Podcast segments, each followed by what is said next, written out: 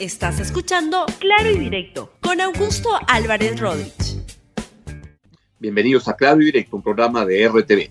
El día de hoy voy a comentar sobre lo que puede ocurrir en el Congreso y lo que ya está ocurriendo en este momento en el Congreso de cara a la próxima presentación este lunes a las 9 de la mañana del gabinete cateriano con relación al voto de confianza, porque el Congreso vuelve a la carga y se van moviendo todos los lobos y los lobbies en ese Congreso que, la verdad, lamentablemente demuestra mucha mediocridad y mucha corrupción.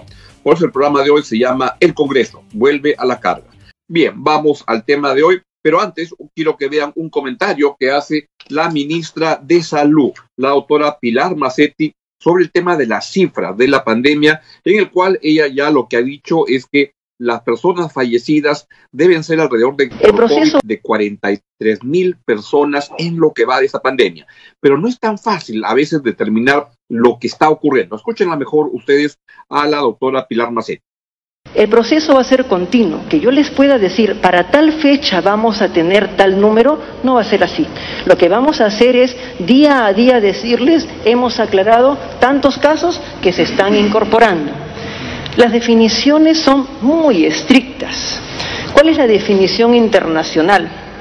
Yo tengo que tener un caso clínico con una prueba y solo así me puedo comparar con el resto del mundo. En la medida en que vayamos teniendo informes que aclaren las cifras, se los vamos a ir proporcionando. No esperen ustedes a que podamos tener una cifra final única. Eso será cuando esta pandemia termine y eso va a tener que pasar un tiempo para aclarar las causas de muerte de muchos seres humanos y ustedes saben que la idea es que todo lo tengamos registrado. Es tan difícil registrar, es tan difícil tener cifras claras y probablemente está en relación con el hecho de que estamos circulando y eso hace que al circular también relajamos las medidas de bioseguridad de las cuales estamos hablando. Ya caminamos y nos olvidamos de guardar la distancia social. Eh, salimos y como me comentaron algunos alcaldes hace un momento en una reunión, ya estamos haciendo reuniones sociales, que no debiera ser ¿Y eso qué significa? Significa que probablemente las personas que se están contagiando pueden estar aumentando. Y queremos que eso se pueda ver en la sala porque todos estamos alerta. Hemos reiniciado actividades económicas importantes, pero eso no puede significar que bajemos la guardia y nos enfermemos más. Esto ocurrió en una presentación que hizo anoche la doctora Pilar Macetti, donde se puede concluir alguna cosa. Primero, hay un subregistro de las cifras, pero no es tan sencillo llegar a ello. Y daban como ejemplos una, una persona que fallece por alguna peritonitis o algo y también tenía COVID. A veces no es claro cómo están marcando, si moría por la peritonitis o moría por la, el, el COVID-19. En fin, están trabajando en el registro, pero sin duda es mucho mayor al que pensábamos o al que reconocía el gobierno hasta hace apenas unas 10 eh, días. Y es bueno que el nuevo gabinete haya entrado a sincerar las cifras y hablar con más claridad. Y acá quiero reconocer cómo a la doctora Macetti tiene una especial capacidad de, de, transmitir las cosas, aún en temas tan peliagudos como este, porque lo que proyecta es confianza, seguridad de que nos está diciendo la verdad de la mejor manera como puede manejarlo. Y eso es algo, una, una virtud particularmente importante en el quehacer público, en la gestión de gobierno y especialmente en un, eh, en un contexto tan, pero tan complicado como el que tenemos hoy en día y donde hay que pelear contra una pandemia que además es lo otro que está diciendo la doctora Macetti, estamos dejando de cuidarnos este bien y se están produciendo reuniones familiares, están otra vez saliendo, bueno, la gente ya no hay, no hay la, la, la, cuarentena, pero no estamos tomando los cuidados respectivos y esto está generando un eh, aumento de los contagios. Ella todavía no lo pone como tan dramático, pero varios estadísticos y matemáticos, como el señor Loret de Mola, están hablando que estamos teniendo un repunte. No se puede hablar de rebrote porque en verdad habría que, habría, tendría que haber terminado el anterior brote. Lo que está ocurriendo es que está repuntando la cifra de personas contagiadas y esto genera mucha preocupación para lo que pueda ocurrir. Y ayer veía una estadística proyectada de la Universidad de Washington donde preveía que en el Perú va a haber un repunte y que ya está habiendo un repunte que va a estar alcanzando hacia el momento más fuerte, hacia fines de agosto, con un incremento en que puede llegar, podemos pasar de 200 muertos diarios a casi 4, a 350. Y que recién a finales de octubre estaría cayendo ya la tasa. Vamos a estar muy atentos, pero lo que se puede hacer es tomar precauciones y el gobierno tiene que actuar de manera este, clara, transparente, para que todos podamos ir tomando decisiones. Ahora bien, en materia de decisiones, este lunes en el Congreso, en una sesión que la vamos a transmitir en RTV, va a ir el gabinete cateriano para solicitar un voto de confianza a partir de la exposición de un plan. Un plan que requiere eh, varias especificaciones y precisiones con relación a lo que expuso el presidente de la República el día martes 28 de julio. Tiene que explicar este pacto Perú en qué consiste realmente y si es que es viable, si es que elimina el acuerdo nacional, se mete en el acuerdo nacional, hay muchas cosas ahí pendientes. Asimismo, tienen que explicar los temas de presupuesto y ver cómo van a asignar los escasos recursos a fines tan importantes como el de la pandemia. Y en el caso de salud, ver qué cosa significa esta, este supuesto incremento de un plan de 20 mil millones de soles para salud, cuando ya en este año estamos probablemente gastando más que eso, unos 23 mil millones de soles.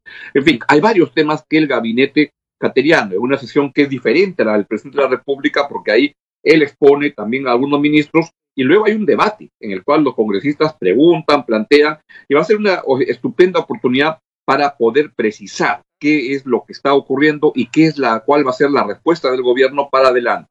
¿Cuál es el problema? Es que mientras eso ocurre, son temas válidos, importantísimos, se comienzan a mover algunos lobbies no tan santos. Y, por ejemplo, ya el día de ayer han anunciado que están formalizando los pedidos de interpelación, que los podrían estar votando hoy en el pleno que se ha convocado para del pleno del Congreso a las 3 de la tarde y son los eh, pedidos de interpelación a la ministra de Economía y al ministro de Educación. En el caso de la ministra de Economía, están hablando de una acusación que se planteó por este supuestamente una empresa del padre haber contratado con el Estado. Y esto rápidamente se cayó, a pesar de lo cual algunos medios insisten en el tema y veo que hay varias personas de los que están moviendo el asunto muy vinculados al partido aprista o a lo que queda del partido aprista, porque la verdad ese partido hoy en día está, pero no queda, pero casi, casi nada. Pero están tratando de ponerse en agenda y disparan contra la ministra de Economía con este asunto de una empresa que habría contratado con el Estado. Es una empresa, como ya explicó el doctor Azabache, su abogado, que lo han contratado para ver este caso, que este, en, el, en, el, en la cual el padre de la ministra tiene un pleito de hace un tiempo y este, ya no tiene un control sobre esa este, empresa. Sin embargo, en varios medios lo están moviendo el tema y veo varias cabecitas ahí vinculadas a el partido aprista, que es un partido que ah, tiene intereses muy cercanos a universidades. Y ojo con ese, ese es el tema más importante aparentemente que se está moviendo en esta, este, en esta serie de lobbies que se van volviendo dentro de un Congreso que vuelve a la carga en estos días previos a la presentación del gabinete cateriano. Porque al otro que quiere interpelar es al ministro de Educación. Y el argumento que usan ahora es esta gran metida de pata que ha sido la, este, los problemas que han habido para poder comprar las tablets para los alumnos. Pero eso no es lo que le interesa al Congreso. Lo que le interesa al Congreso es, ¿qué cosa? Es negociar, chantajear al gobierno para que este, se pueda tirar atrás la reforma universitaria. Y ahí aparece como rostro visible este, el del el ex congresista José Luna Galvez, que tiene una bancada de 11 personas en el Congreso y que mueve las cosas con gran, gran entusiasmo. ¿Por qué? Porque no quiere perder sus prebendas y quiere usar su bancada parlamentaria para que le den licencia a su universidad. Así de simple, y eso es lo que está pasando en este Congreso de la República, que parece mercado persa. Y lo que ocurre es que es un Congreso que no llega a darse cuenta de las cosas y está lamentablemente plagado de personas que exhiben y lucen una mediocridad tan grande y también que se mueven por intereses bastante corruptos, debo, debo decir.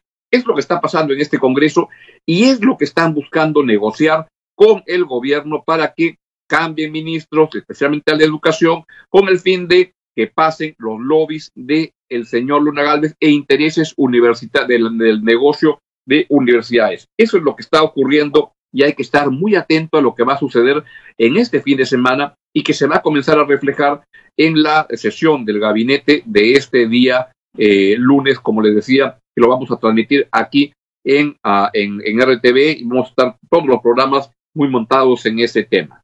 Bueno, pues muy atentos.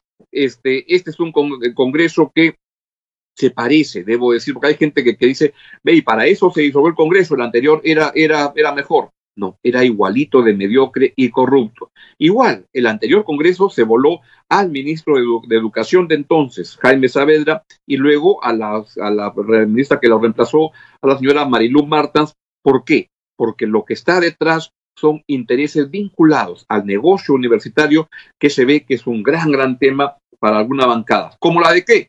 La bancada de Podemos del señor José Luna Gal. Esto es lo que les quería decir el día de hoy. Les deseo un gran fin de semana. Cuídense mucho y los dejo con la recomendación de seguir viendo a RTV porque viene eh, clase maestra, viene además eh, libro en RTV, ya se acerca la re reanudación del campeonato profesional de fútbol y luego también viene el noticiero de RTV. Buen fin de semana, cuídense mucho. Chau, chau. Gracias por escuchar Claro y Directo con Augusto Álvarez Rodríguez. Suscríbete para que disfrutes más contenidos.